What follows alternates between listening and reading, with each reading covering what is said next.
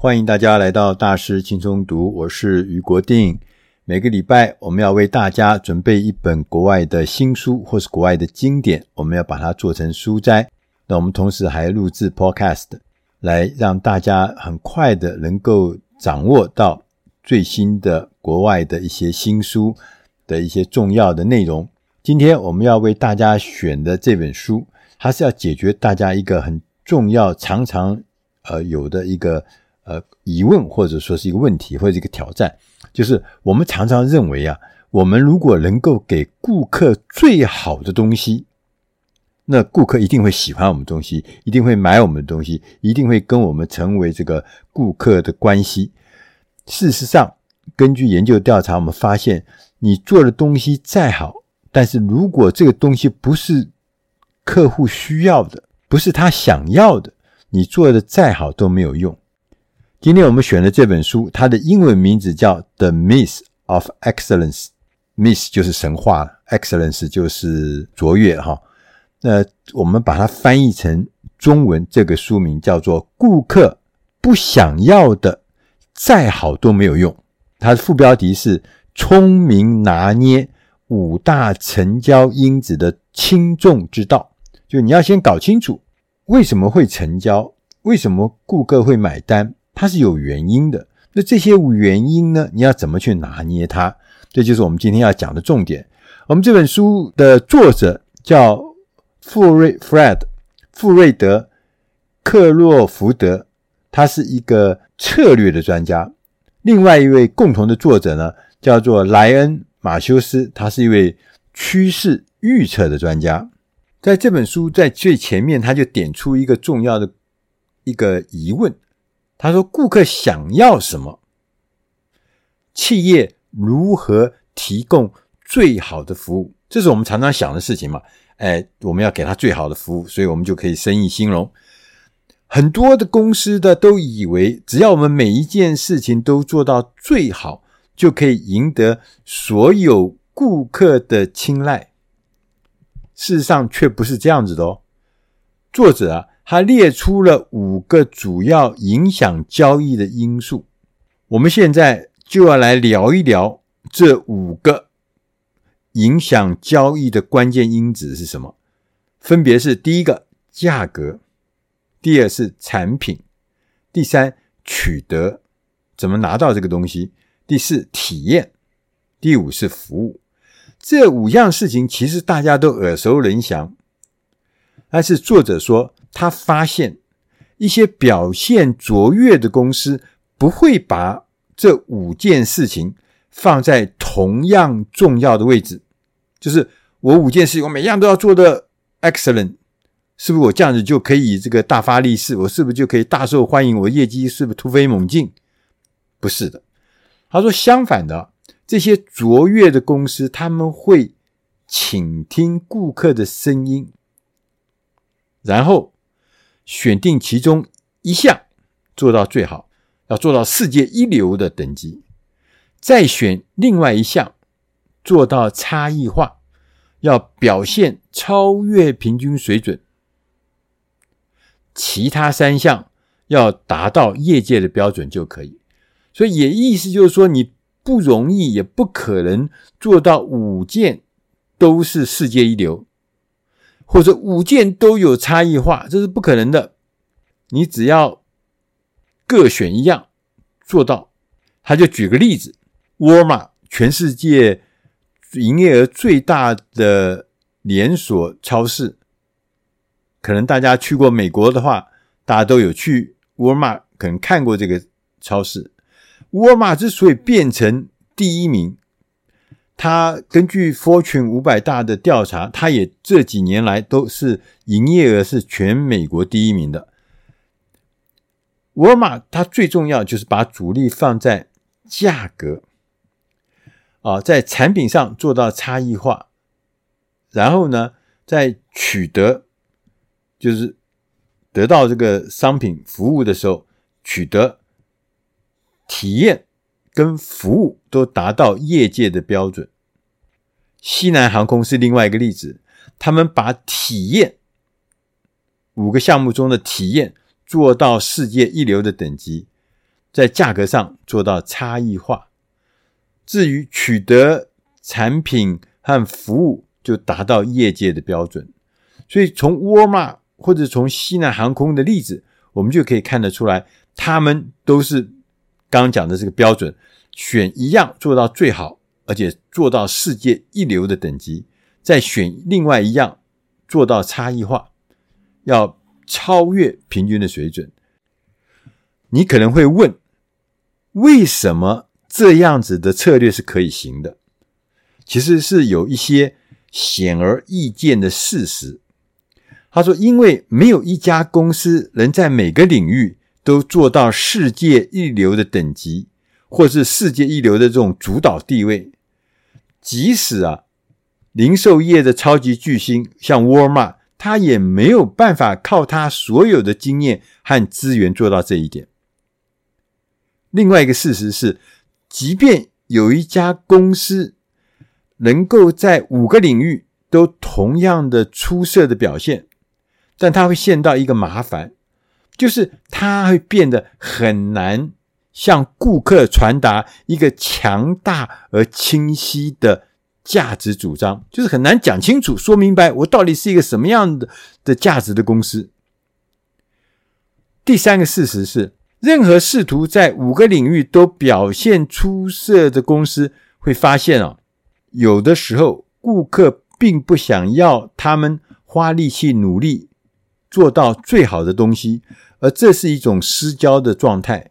这个失焦的状态呢，会留下一个缺口，让一些专注在某些项目的竞争对手有可乘之机。所以，很重要的就是没有适当的差异化，根本就没有顾客在适当的需要的时间会想到你，因为就好像说。我们有一个需求，我们就想到说，哎，在这个需求里面，哪一家公司是最合适的？有很多的公司啊，以为他们很了解顾客，但事实上，他们根本没有真正倾听、倾听啊他们的顾客。其实消费者已经很厌倦，就是那种。哎，我们是世界一流的水准，我们是顶尖的，我们是卓越的这一类的说辞，其实大家觉得很烦，因为怎么听太多了。我们感觉到消费者真正要的是认可、尊重、信任、公平跟诚实。这也就是作者告诉我们，其实消费者。更重要的一件事情是消费者的相关性。你接着就会疑问说：什么叫做消费者相关性？这是一个新的名词。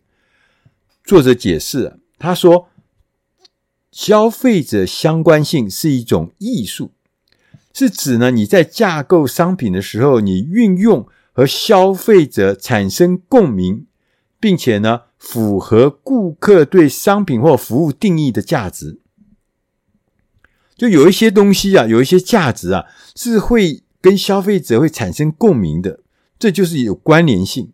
佛教不然就是你你说你的东西好的不得了，你的东西世界一流的，你的东西是顶尖卓越，但是没有让消费者有关联性，你觉得关我什么事？你的世界一流跟我有什么需要？如果没有产生这关联性，不能产生共鸣的话，那个价值不会出来。也就是说，消费者相关性是一种使用消费者的语言跟他们对话的方式，而不是使用那个刚前面讲那个陈腔滥调式的广告用语。哎呀，世界第一，世界最卓越，这都不是。所以，从消费者相关性的观点来探讨。影响交易的五个大的因子，第一个，我们刚刚讲的是价格嘛，大多数企业都会自动假设顾客一定是要最低价格，但事实上不是这样。消费者想要的是公平和诚实的价格，而不是最便宜的价格。因为有的时候价格很低，会让人联想到你的品质是不是有问题。第二个是产品。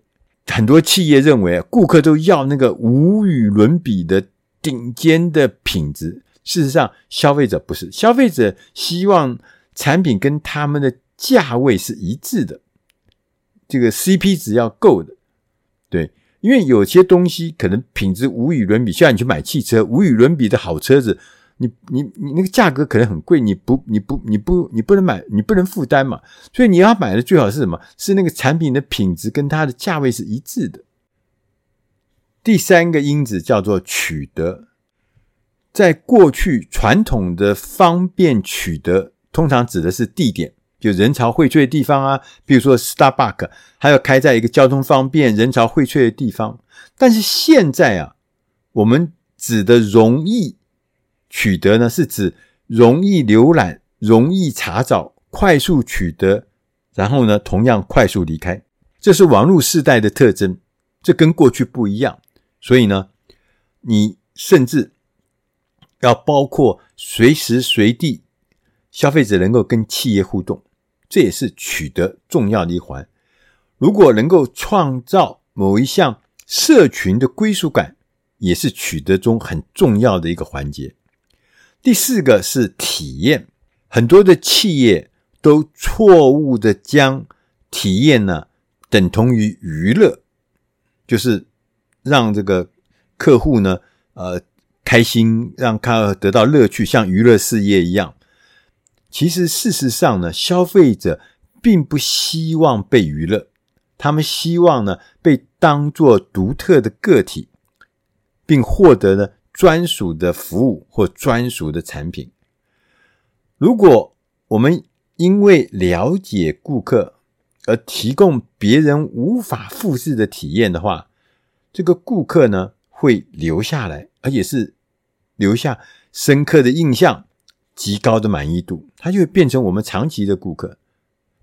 第五个事情是服务，消费者呢讨厌在一些地方呢提供加值服务啊，买这个你再加一点钱就可以干什么？其实有时候我们自己都觉得这还蛮烦的。如果这个企业连基本服务都做得不好，那与其你提供了一大堆选项啊，买这个加这个又可以那个弄什么，消费者可能他反而是希望一个品质一致而且可靠的服务，那是关键的服务，先做好就好，不要搞太多复杂的事情。同时呢，在需要的时候，消费者希望能得到专属的服务，所以服务呢可以说是具备最大潜在投资报酬因素，因为啊。服务可以开发出最丰富的差异性，也最难被复制。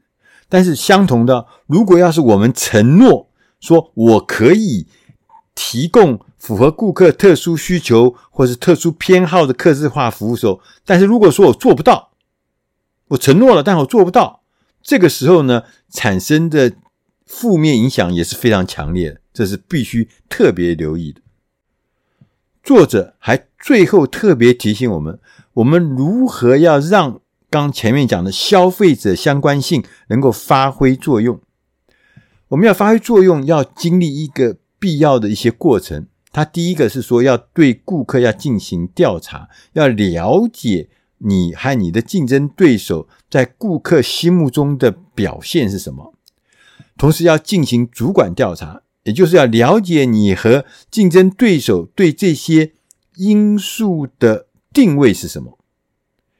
我们利用这些数据呢，我们就可以知道第一和第二优先的关注因素是什么。当你能掌握第一跟第二优先的因素之后呢，我们可以跟我们的供应商、跟我们的通路伙伴碰面，来概述、来说明我们的策略是什么。并且呢，确认这些供应商、这些通路伙伴，他们承诺达到你需要的品质时候的价格点是什么，你就可以掌握到。同时呢，你还要制定时间表，你要付诸行动，你要定期的评估跟调整。所以总的来说，每一家公司都会遇到一些独特的挑战。没有一个什么放诸四海皆准的方法，市场会改变，会演化，产业会整合，技术也会不断的推陈出新，新的经营模式也会不断的被呈现出来。但不会改变的是人类的基本价值观，这要特别注意，特别重要。就是人类的基本价值观是不会改变，外在环境都会改变，所以消费者的相关性永远不会过时，也不会被什么新技术取代。消费者也已经认识到他们自己的声音的力量，这个声音呢，不会也无法被压制。所以现在我们就是跟我们的顾客进行有意义的对话。将自己的产品跟顾客的价值体系把它连接起来，而且还要紧密的连接起来。然后呢，提供能够反映顾客价值的产品，或者反映顾客价值的服务。这不仅是现在，也是未来可得且有利可图的行销策略。以上的内容是出自《大师轻松读》第八百七十八期。顾客不想要的，再好都没有用。希望对你的工作或在职场上都能够帮上忙。我是于国定。如果你想要有更多的文字的说明的话，请你上网搜寻“大师金融读”的官网，上面有足够的一些文字，让你能够更深入的了解这相关的内容。谢谢大家收听，我们下集再会。